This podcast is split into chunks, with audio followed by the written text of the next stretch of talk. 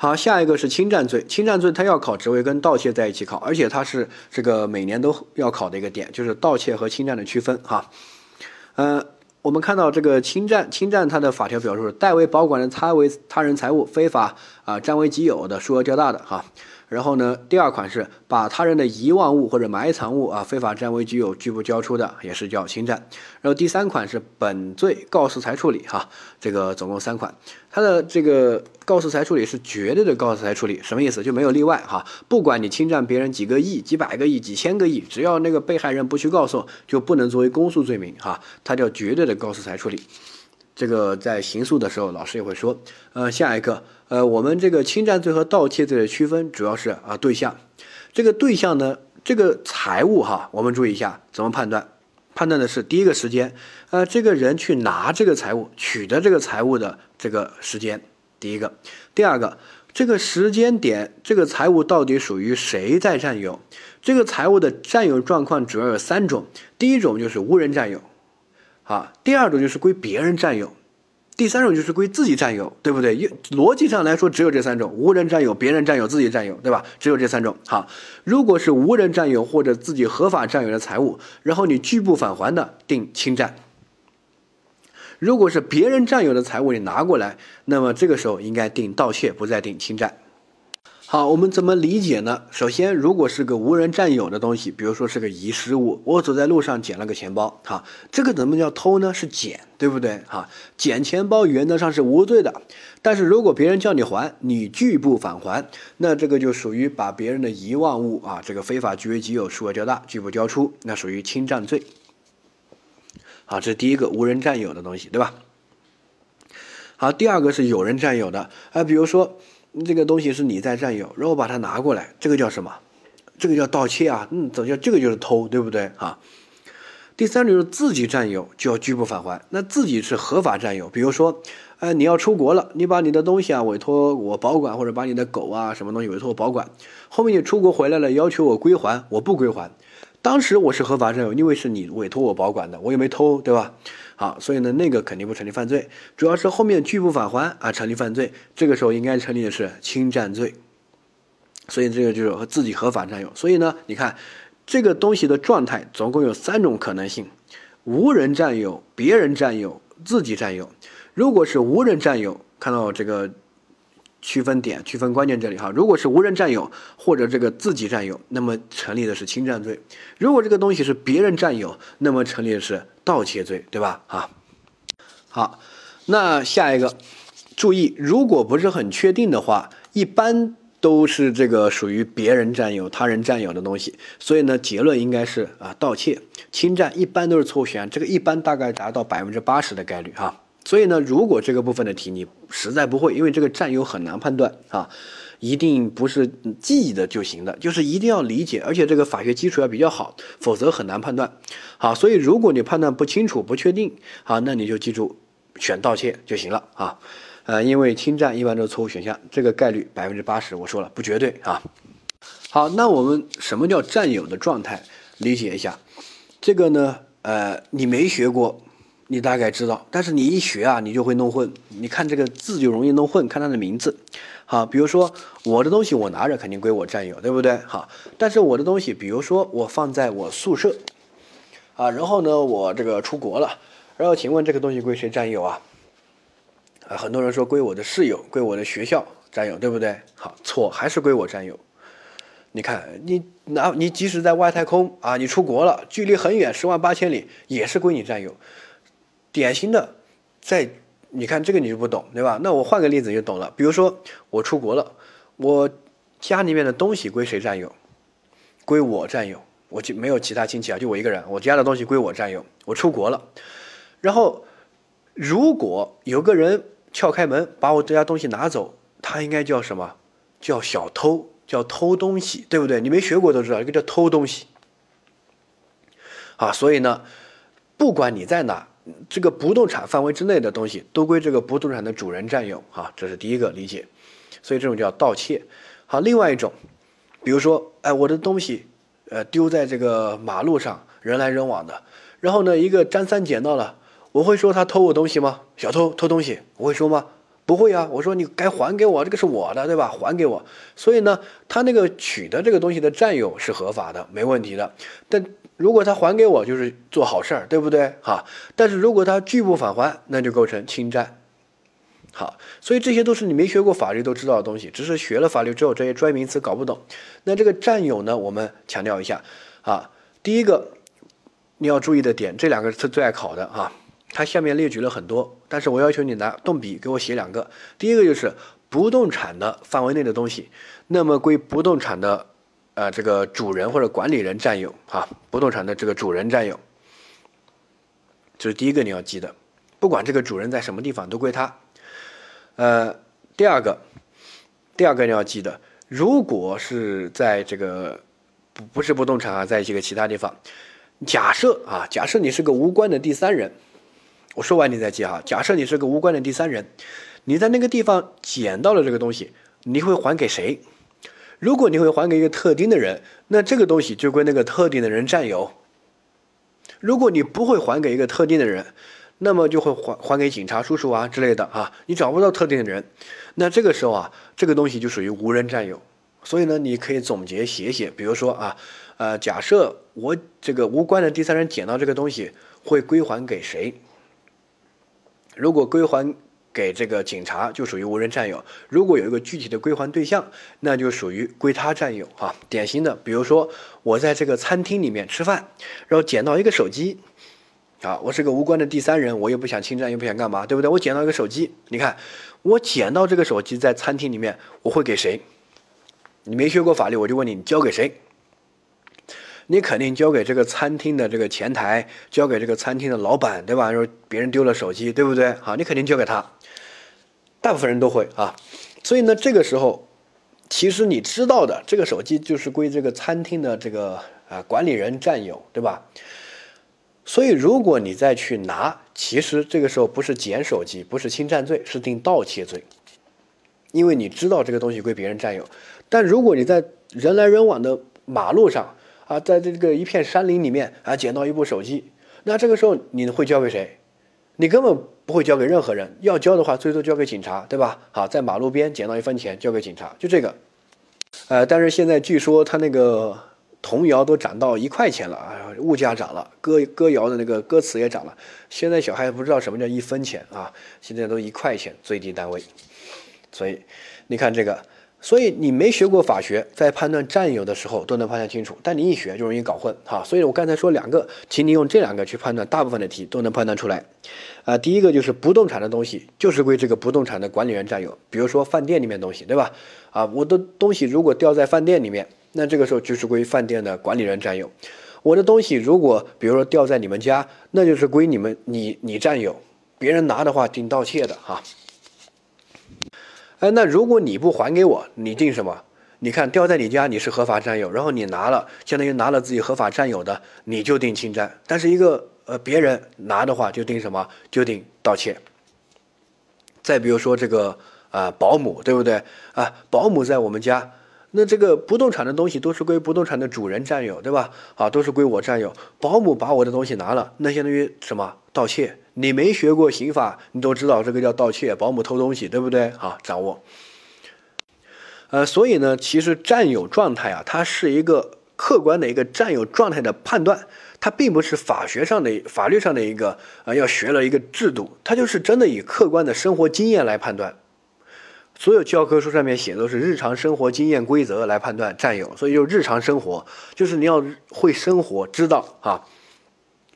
那我就举日常生活的标准，就是假设你是个善意的人，你捡到这个东西，你会还给谁？如果你会给一个特定的人，那这个东西就归他占有；如果你不会，只会给警察的话，那这个就是无人占有哈。再比如说，我在出租车上面捡到一个东西，那这个时候我会还给谁？我肯定给司机啊！我说，你看是谁掉的吗？还是司机你的？去找找失主，对不对？哈，那这个时候就归这个司机占有，因为是他的这个领地内嘛，对吧？好，如果是这个，哎，我这个，呃，在住酒店的时候，在房间里面捡到一台手机，这个时候还给谁？我肯定还给这个酒店的前台啊，还给酒店，对不对？好，相当于这个东西就归就是归酒店占有，理解？好，那下一个占有状态判断清楚了之后，就可以判断他到底定什么罪。比如说，出租车上面乘客遗失的手机，下一个乘客坐车的时候把这个手机拿了，定什么？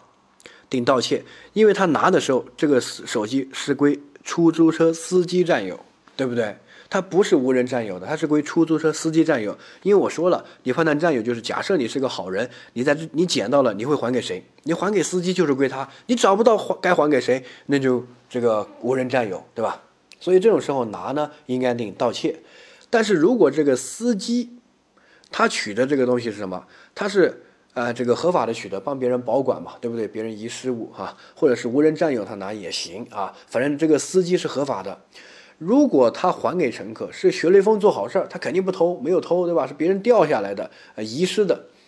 那这个时候，司机如果不还呢，他就成立侵占，对不对？因为司机对这个是合法的占有，但是其他乘客那就是成立盗窃，他不是侵占了啊？因为其他乘客拿的时候，这个东西是归司机占有啊，掌握。好，那再比如说，哎，我去住酒店，然后呢，我的这个手机遗失在酒店的房间里面。然后呢，哎，一个这个住隔壁的，然后路过的时候看到有个手机，呃，顺手就拿走了啊。这个时候定什么？记住，定盗窃。因为假设你是个好人，你在这个时候捡到个手机，你会还给谁？你会还给酒店前台啊，对不对？那这个东西其实就归酒店占有哈。那一个呃住店的另外一个旅客把它拿走了，这个定什么？就定盗窃，因为是别人占有的东西，他去拿就定盗窃，对不对？所以盗窃和侵占关键就在于判断占有的状态啊，掌握。那再延伸一下，比如说啊，这个还是一样的，我住酒店，落了台手机在房间里面。如果这个酒店的服务员清扫的人，然后把它拿了，这个据为己有啊，这个时候他定什么？很多人这个东西不是归酒店占有吗？对吧？那这个服务员拿应该定这个侵占吧？错，还是定盗窃？为什么？因为这个东西是归酒店的管理者占有，并不是归下面的员工占有，他去拿还是盗窃。典型的啊，比如说你开个店，对吧？假设你是卖珠宝的。然后有个店员把这些珠宝这个拿了，下班的时候就拿回家。你说这个叫这个侵占吗？那明显不叫啊，这个叫什么？这个叫盗窃啊，你对吧？你没学过法律都知道，这个东西肯定归你占有啊，不是说他看着这个店他是卖这个珠宝的，这个东西就归他占有，怎么可能？在我的店的范围之内还是归我占有啊，对不对？他去拿定盗窃啊，啊，你比如说你家的保姆，对吧？这个在你家里面，对吧？然后呢，他把这个东西拿了，定什么？也是盗窃啊，没问题啊，啊。所以呢，注意酒店那种这个场所，包括这个不动产啊这些，它的占有呢都是谁来占有？都是归不动产的主人、管理人占有啊，它不是归下面的这个员工。如果员工拿的话，还是定盗窃啊。呃，如果这个老板拿，比如说，哎，我让酒店还给我，他捡了我的手机，拒拒不归还啊，或者我这个饭店吃饭，然后他捡了我的东西，拒不归还，那这个老板呢？他是合法占有的，这个时候拒不归还呢，他应该定侵占。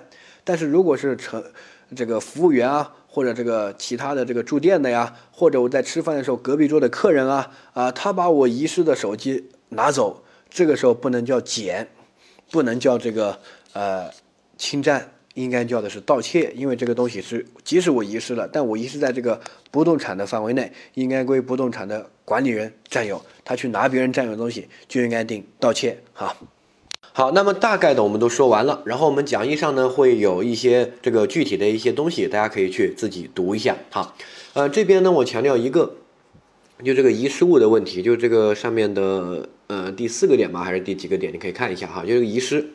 这个东西如果我丢了，那么我丢在遗失在某一个地方，如果这个地方是个相对比较密闭的一个空间，是一个特定的空间，那么这个东西应该是属于这个空间的管理人占有。比如说你一在出遗失在出租车呀、酒店啊、呃饭店里面，对吧？相对比较封闭啊，不要求完全封闭，这种都属于的。啊，那这归这个管理人占有。那其他的人拿，包括服务员，包括这个其他的这个呃这个客人拿，那都构成的是盗窃罪，因为这个东西归这个呃管理人占有。但是这个老板管理人他这个拒不返还，就成立侵占，因为是我自己遗失在他那边的，对不对？好，比如出租车司机拒不返还，定侵占，没问题。但是如果你遗失在一个流动人流量很大的一个开放的空间。这个时候，这个东西就属于无人占有的状态，比如说你遗失在这个马路边、地铁啊，然后呢这个开放的那种大型的商业商场，人来人往的，对吧？那个你在地上捡到个钱包，你怎么知道该还给谁，对吧？好，所以那种人流量很大，然后开放的空间，你遗失在那边就属于一个无人占有的状态，好理解。然后另外一个叫观念上的占有，这个大家没有学过法律，应该都会能判断。一学法律反而学傻了哈。比如说，呃，我的狗，我们家的那个狗啊，这个是边牧，边境牧羊犬，它特别聪明，就是它自己会回家。很多家里面的狗养熟了都是这样的，对吧？啊，除非一些特别笨或者这个怎么的狗，那个我们放它呢，它自己会出去，出去玩一会儿，它就自己回来了。哈，那出出去玩的时候，有个人把它那个拿走了，它构成盗窃吗？还是侵占？那就看这个狗属不属于我占有还是无人占有那种状态。这个狗它没有走丢，对吧？呃，这个它就在我们家的院子里面玩，然后别人把它拿了就要偷狗，对吧？我抓到我就说偷狗贼啊。这个没学过法律都知道，对吧？好，如果是那个我的狗走丢了，然后被一个人捡到了，对吧？那个是属于狗走丢了。啊，这个这个狗比较笨啊，什么哈士奇走丢了，然后被人捡到了，捡到之后呢，这个人不还给我，我说他我会说他偷吗？我肯定不会啊，我肯定要求他返还。这个时候如果他捡到了，他不还给我，构成的是侵占，他不构成盗窃，对吧？好，所以这种呢，你看这个狗都在外面。如果是这个狗知道自己回家的那种，你把它拿了，那你主观上是什么？是想盗窃啊，偷别人的狗。如果是个遗失的那种狗，很可怜，你看了它好久，根本就没有主人，它也很无助，那个小眼神，对吧？那这个时候你把它捡了，如果你找到主人还给他是个好事儿。如果你拒不归还的话，这个财物的数额达到一定程度，可以成立侵占罪，这个没问题哈，掌握。呃，这些其实你没有学过法学都知道。呃，我之前看过一个极限挑战。啊，这个极限挑战第一季啊，就是他们那个很刺激那一季，就是真的有个什么炸弹爆炸那一季啊，他们有各种任务接电话呀，坐在一个面包车上面，后面发现有炸弹，啊，那一季呢，就是这个孙红雷带个兵工厂啊，然后他一直要什么要要要去干别人那种哈，然后这个他们开那个面包车在路上，然后呃，孙红雷说停车。停车下来之后呢，他说：“哎，你看那个门，那个家门口，他农村里面那种啊院子，他那个院子门口放了几个锄头，哎，放了几个这个呃东西，我们拿着啊，当做一个护身的。然后叫黄渤停车，然后把这个东西拿上来。然后全车的人都跟他说：‘你这个属于偷东西啊，还在拍节目呢，你怎么能这样干？’孙红雷就狡辩说：‘这个怎么叫偷呢？对吧？他这个门开着，放在他那边，谁知道是谁的呀？对不对？’”然后全车的人就是说，这个怎么不叫偷？照你这个道理啊，这个丢在路上什么就属于了。然后就跟他争。其实观众都知道，我们那种农村的院子不用锁门的，都是开着门。像一些别墅也是，对吧？它这个即使有锁，它那个围墙也很矮。但是这个不管是我放在门口的啊自行车，还是放在院子里面的自行车，还是什么，那我们从这边路过都知道，这个东西肯定是这个家主人的，对不对啊？所以，如果你去拿，就是盗窃，因为你没学过法律，都知道这个就属于偷别人东西，那个就是有主人的，对吧？但是如果我在荒山野岭呢捡到一个锄头，那就是没主人的，我拿了肯定不是盗窃，对吧？属于捡到一个东西啊，理解。所以呢，这个占有的状态就是一种事实状态的一种判断，它不需要你的这个法学怎么怎么样，你就用一个正常人去判断就行了哈。然后注意一下讲义上写的这几个点，请大家啊要理解，尤其我们上面举的那些例子哈，请大家再去看一下。然后再注意一下这个呃包裹哈，我邮寄这个包裹，如果这个包裹里面有一个东西，快递小哥拿了就是盗窃哈。他我只是把包裹给他，我并没有把里面的东西给他，这个东西里面的东西其实不归他占有。还有这个呃这个陪葬品。陪葬品，大家去偷都知道，那个叫盗墓贼，你都知道叫盗，对吧？它不叫捡，那个肯定归近亲属，对吧？那虽然这个呃放在墓葬里面，但是肯定归近亲属占有，那个就属于盗墓。盗墓如果是古代那种墓的话，可能构成我们后面说这个文物类型的犯罪啊。如果是普通的没有这个文物价值的，那就属于盗窃哈。掌握。呃，下面我们看到死者占有问题，上面那几个占有大家再去看一下哈。然后这个考试的时候呢，多做一些题啊。就能够判断出来。记得我不想讲的太深的那个理论，因为这种东西就是没有明确的标准，没有法条，没有司法解释，它就是一个呃大家观念上的一个判断。如果你知道这个东西该交给谁，对吧？那就归他占有。你知道是有主人的，那就行。呃，你不知道该交给谁，只能交给警察叔叔，以为是别人弄丢的，那就属于无人占有，对不对？好，一定要理解。呃，然后不要学法律学傻了，这个千万不要学太多理论，就是按照普通的这个观念去判断。然后做题技巧就是我之前说过了，如果实在判断不出来，定什么？定盗窃啊！盗窃是选这个占到百分之八十都会选盗窃，侵占只占到很小的比例啊。换句话说，一般都是归别人占有的。呃，下一个死者，死者能不能占有呢？这个理论上有争议的观点哈。呃，一般我们认为是不能占有的。因为人都死了，占有肯定要有一个人来占有，对不对？你死者尸体怎么能占有呢？对吧？啊，我死了，如果我的这个陪葬品，这个墓葬里面的不是归我占有，对吧？我都成一具白骨了，一一个骨灰盒，这个认为是归近亲属占有啊，近亲属。那这个死者不能占有，这个没问题，学理上。但是呢，理论是理论，实践是实践。我们之前学的时候没问题，但是跟一些实践的人交流的时候，你们这些学法律、学理论就是傻。对吧？学傻了，就跟我们后面信用卡犯罪我们再说一样。那你这个纠结那么多理论上的点干嘛？我跟你说，死者能不能占有，根本你这个理论上是没有用的，因为我们理论上都说人死了，他不成为一个合格的主体，那就不能占有。民法上这样，刑法上它也是这样。所以民法上我一死，我的这个东西上，我身上的物权全部就给我的继承人，这一瞬间就转移了，我的房子啊等等都转移了。呃，不需要去登记，民法上也会说哈，但是刑法这边也是，我一死了我就不能占有了，那我身上的东西别人拿走啊，那就属于呃这个呃侵占，因为属于无人占有的状态，我是一个尸体，我又不是主体，不能占有。这个理论上这样讲当然没问题，司法实验的人就说你们是傻的，为什么？他说我告诉你哈，法医鉴定有那么精确吗？我就问你，我们法医鉴定能鉴定出来这个人具体哪一秒死的吗？肯定不行啊，对吧？啊，如果尸体久了，这个鉴定就更难鉴定了。它只能鉴定出来一个时间段，比如说大概是两点到四点这两个小时里面死的。但具体哪一分哪一秒死的，我怎么知道？谁都不知道，对不对？啊，哪怕你监控拍下来了，我怎么知道他的心脏什么时候停止跳动的，对吧？他一直在流血，谁知道他什么时候死？所以呢，实践中根本无法精确的确定这个死亡的时间。所以司法解释就做这样一个规定，比如说。你听哈，我杀人，我不是为了取财的目的杀人，就单纯的报仇杀人，把他捅死了。那这个时候个人故意杀人罪没问题。捅死之后呢，他身上有一些东西，还有钱包呀、手机啊等等，我把这些东西拿了。现在这个拿这个东西的行为，到底定盗窃还是定侵占？如果你认为这个东西归这个死者占有，那就是定盗窃；如果你认为这个东西属于无人占有啊，死者不能占有，那就是定侵占。理论上当然好说啊，人死了不能占有，那就定侵占呗，对不对？但实践中，我怎么知道这个人拿的这一瞬间他有没有死啊？根本无法确定啊，那么精确吗？对不对？我捅他一刀，他躺躺在血泊里面，然后就把他身上东西拿走了。这个时候我怎么知道他的心脏哪一秒钟开始停止跳动的？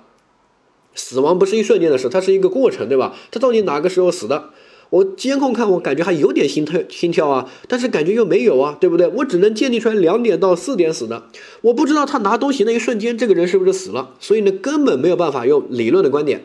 所以呢司法解释这样规定：如果你当场拿呢，你这种情况哈，当场拿应该定盗窃罪，因为我们认为啊无法那么精确去鉴定嘛啊，如果你当场拿，就是默认为他还没有死啊，换句话换句话说，这种情况定盗窃，属于他占有。但是如果你事后再回来拿，那么就定侵占。事后什么意思啊？比如说你先把他杀了，然后呢，你过两天来这个毁灭犯罪现场啊，或者这个真题考的，我手机掉在犯罪现场，我第二天回来拿，然后这个时候发现，哎，他身上身上有些钱包，我顺带就把它拿走了。那这个时候呢，就定侵占，因为这个时候我们司法这个鉴定能够鉴定出来，他这个已经死的透透的了，对不对？所以呢，现在拿定侵占没问题。但是当时的时候是无法鉴定的。那这个时候呢，我们一般倾向认为是还没有死透啊，所以当场拿定盗窃，事后拿定侵占啊，这个掌握。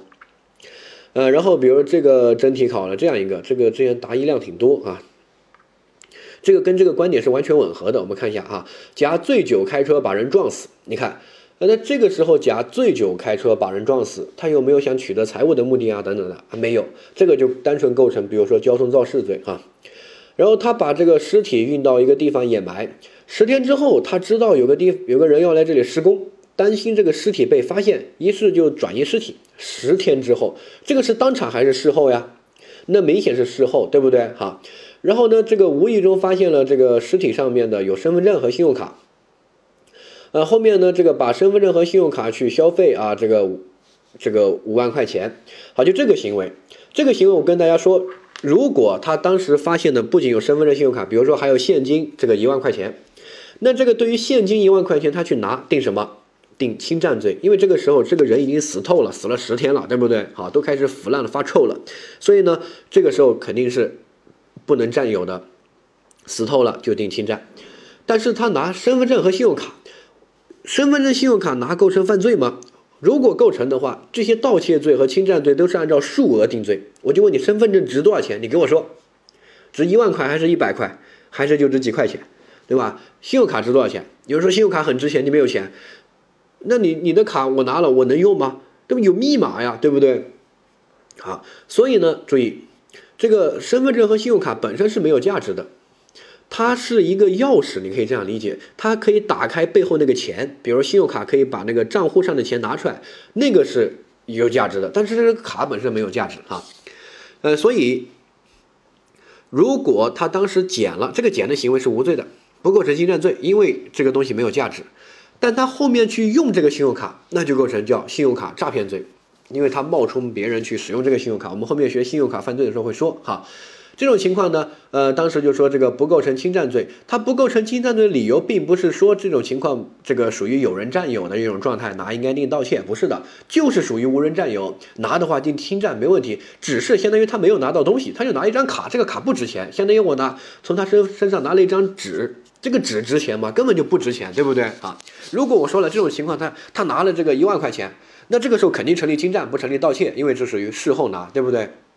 好，那问题是他就拿了一张卡，哈，这个拿的行为是无罪的，叫我们学理上叫做捡得他人信用卡，哈，就像别人信用卡掉掉了，你捡这个是无罪的。但是你一旦后面去用这个信用卡，用的行为构成犯罪，叫信用卡诈骗罪，哈，理解？后面学完信用卡犯罪，倒回来看一下就行。好，下一个这个侵占的拒不返还，侵占就是你合法占有，对不对？啊，或者是这个呃捡了别人东西，对吧？啊，就比如我委托你保管，然后你拒不返还，或者你捡到别人东西，这个时候你还了是好事儿，对吧？好，还要表扬你呢，但是要别人要你要你还，你拒不返还，那这个时候呢定侵占，所以它有个拒不返还在里面，他捡他捡东西。和别人委托他保管，他合法占有，这个是无罪的。他的有罪的在于后面他拒不返还，听懂吗？啊，所以呢，这个拒不返还呢有一个点，这个拒不返还如果是明显的拒绝，那肯定构成，这个是没什么好说的。但是如果他以欺骗的方式呃来拒不返还呢，他也是拒不返还的一种，他应该还是定侵占，不构成诈骗罪，因为他不符合诈骗的逻辑链条。哈，呃，什么意思呢？比如说，我委托你帮我保管一下我的狗，我出国啊。然后呢，这个我一年之后回来，我要求你还我的狗。如果这个时候你说老子不还，这个时候明显的拒不返还，返还成立侵占罪，因为你前面是合法占有，对不对？好，呃，第二个，我的狗丢了，然后你你捡到了，我要你还你不还，那就构成侵占罪，对不对？好，呃，第三个就是我的狗如果在这个我家里面或者在马路上，这个它是放养的，但它会自己回家，然后这个时候它要回家，你这个阻止它，然后把它这个抱走了，这个时候定什么？定盗窃。对吧？好，这三种情况理解一下。而我委托你保管这种情况呢，我后面要求你还，哎，你没有明显的拒绝，你跟我说，哎，这个司机啊，不好意思啊，这个狗啊被我养死了，或者有天它它自己跑了，找不到了，那这个时候我也不能怪你什么呀，毕竟你帮我忙，对吧？帮我保管，那我就说，哎，算了吧，啊，没事没事啊，还是朋友嘛，对不对？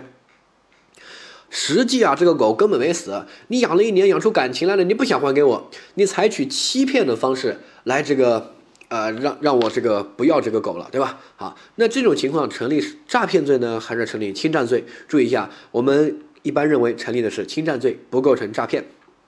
好，理由有两点，第一点呢，这个主要是合法占有的，对吧？别人委托保管的，所以它的法益侵害性很小，不一定诈骗。好，第二个呢，它不符合诈骗的逻辑链条，诈骗诈骗就跟那个抢劫一样，它一定要有抢劫行为。对吧？然后呢，被害人不敢反抗，不能反抗，压制被害人反抗，然后交付财物，啊，这个才构成这个抢劫嘛？你连抢劫行为都没有，对吧？他被害人自己喝醉了，你把东西拿了，那怎么叫抢劫呢？啊，这个也是一样，你连诈骗行为都没有。开始，这个我委托你保管的时候，你有骗我吗？没有啊，对不对？我自愿委托你保管，你也没有骗，所以呢，我这个不是因为被骗而处分财物，对吧？哈，到了后面你再骗。那这个后面的骗跟前面这个，他这个逻辑是反了的呀。呃，照道理诈骗的话，应该先骗，然后被害人因为被骗而处分了财物，对不对？就像抢劫应该是先抢，然后呢，因为这个被胁迫啊不不能反抗而处分财物，这样才对。但是这个形式是倒过来，呃，这个给财物的时候没有被骗，是后面被骗的，那这种行为呢，一般不能成立诈骗罪，成立侵占罪哈。这个掌握。好，下一个我们来看一下这个题目哈，呃，这个说哪些成立盗窃啊？就是考盗窃和侵占的这个区分。第一个说，服务员在帮客人拎包的时候呢，把这个呃包里面的手机拿了，这个你没学过这个法学，我就问你是不是盗窃？你会不会说这个服务员偷你东西啊？你肯定会啊，对不对？这个小偷啊，好偷东西，这个时候就属于什么啊？盗窃，他的。背后的法理，你要知道他考什么点，就考这个包归谁占有。服务员虽然帮我在旁边拿着，但是我就在我的包旁边啊。这个谁都知道这个包是我的，服务员只是帮我提一下，对不对？这个包又不归服务员占有，是归我占有哈。啊，这种呢，我们一般叫占有辅助人，他就是辅助我占有的，帮我提包的。我就在我的包旁边，这个包还是归我占有，所以呢，这个东西归我占有，你把这个东西拿了就定什么盗窃啊，归他人占有嘛。下一个。这个客人在饭店吃饭的时候，把手机放在收银台上充电，说这个服务员帮忙看看一下啊，以假这个服务员答应，然后把手机偷了。这个时候很明显是偷手机啊，对不对？我说你帮我看一下，这个在饭店吃饭，我距离我的手机，你这个饭店撑死有多大，对吧？有没有超过几这个二十米啊，对吧？他说小饭馆，小饭馆就很小啊，不是那种大酒楼，对吧？小饭馆这个最多二十桌，我距离收银台。就是十米的位置，对吧？那这个时候大家都知道，我放在那边，这个东西还是归我占有，我还在旁边。就像我之前说的，我在机场上啊放一个东西在那边，然后我去上个厕所，或者我在旁边抽烟那边抽个烟，那个包裹在我在那个座位上，大家都知道是有人占有的，对不对？不是无人占有，谁去拿就是盗窃。如果那种情况，有人把你包拿走，你会大叫小偷抓小偷偷东西，对吧？你没学过刑法都能判断的，这个也是一样。这个你只是委托他帮忙照看，并没有说这个完全委托给他。为什么？因为你就在你就在旁边，你并没有放弃自己的占有，完全交付给他，对不对？你自己还在占有的你的手机，距离不远，所以呢，这个时候依然归客人占有，服务员拿还是构成盗窃哈。好，下一个旅客把行李箱放在托运柜台旁边，然后去这个问了一下事情，然后有个人就把它拿走，跟上面一样的，对吧？我跟我的东西距离很近。对吧？这个东西大家都知道，你没你没学过，呃，这个法学你都知道。这个时候你能不能去拿？这个属不属于别人遗失的东西啊？那明显不属于啊，这个就属于那个人的，就是他的东西啊，对不对？好，是有主人的，所以这个时候第一个你都不会去拿，第二个即使你捡到了，你也会还给那个人，就是站在旁边二十米，对不对？好，所以这个时候别人去拿呢，定什么？定这个盗窃哈，定盗窃。好，下一个。顾客在购物的时候把车钥匙忘记在收银台，啊，这个收银员问是谁的，然后另外一个人说，哎，我的我的，然后就把它拿走了，然后把这个车开走，啊，那现在请问他成立这个盗窃罪吗？啊，成立，这个主要是我们后面学这个诈骗的时候来做一个区分，它这个其实不能叫诈骗啊，因为这个没有处分这个汽车，这个只是一个钥匙哈。呃，这个呢，我们后面学诈骗的时候再倒回来看一下就行了。这个理由写的很清楚，就是他没有处分，这个只是把钥匙给你，我并没有把汽车处分给你，这个完全是不一样的性质哈。所以呢，我只处分了钥匙，你拿这个钥匙去开汽车啊，那这个时候依然是成立的是这个盗窃罪，不成立诈骗。啊，即使你认为处分了这个汽车。但是这个服务员也没有处分的全能啊，这个又不是他的车，他凭什么处分呢？对不对？好，处分这个概念，我们在讲诈骗的时候会说啊，这个稍微注意一下。呃，所以你看这些基本上都是选的是盗窃，所以大概率百分之八十的题都是选盗窃哈。但是你也不要太这个注重技巧，一般如果你判断不清楚，或者你一旦判断要这个构成侵占罪，那你一定要慎重又慎重，保证自己没有错，你再选。稍微有点判断不准确，你都。应该选的是盗窃哈，掌握。下一个，我们看到，呃，这个下一个题，好，丁分期付款买一个汽车，然后这个约定车款付清前呢，啊，车先给你，但是所有权呢还是归这个卖车的卖方。然后丁在付清车款前呢，把车给了其卖给其他人，这个构不构成这个侵占罪呢？啊，构成。第一个，它不构成这个诈骗，因为这个卖家在把车处分给丁的时候呢，他并没有被骗。换句话说，丁之前不是想骗，是后面才想卖的。如果之前就想骗，然后呢就说哎我分期付款，然后后面其实发现你根本就不想分期付款，就是想骗别人汽车，这个时候成立诈骗。但是你当时确实想分期付款的，只是后面呢这个卖给了别人，这个还不了了，不想还了啊等等的，那这个时候定的是侵占啊。这个后面说诈骗的时候再说，诈骗一定要在处分财物的时候，就相当于这个题就是把车交给丁的时候被骗了才能成立诈骗，否则不能成立哈。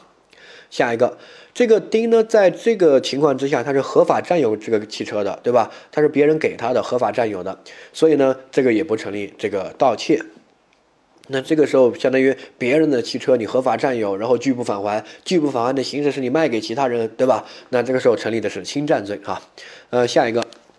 好，甲在浇花的时候呢，不慎将金镯子掉到楼下，立刻让儿子在楼上盯着啊，然后自己跑下楼下去捡。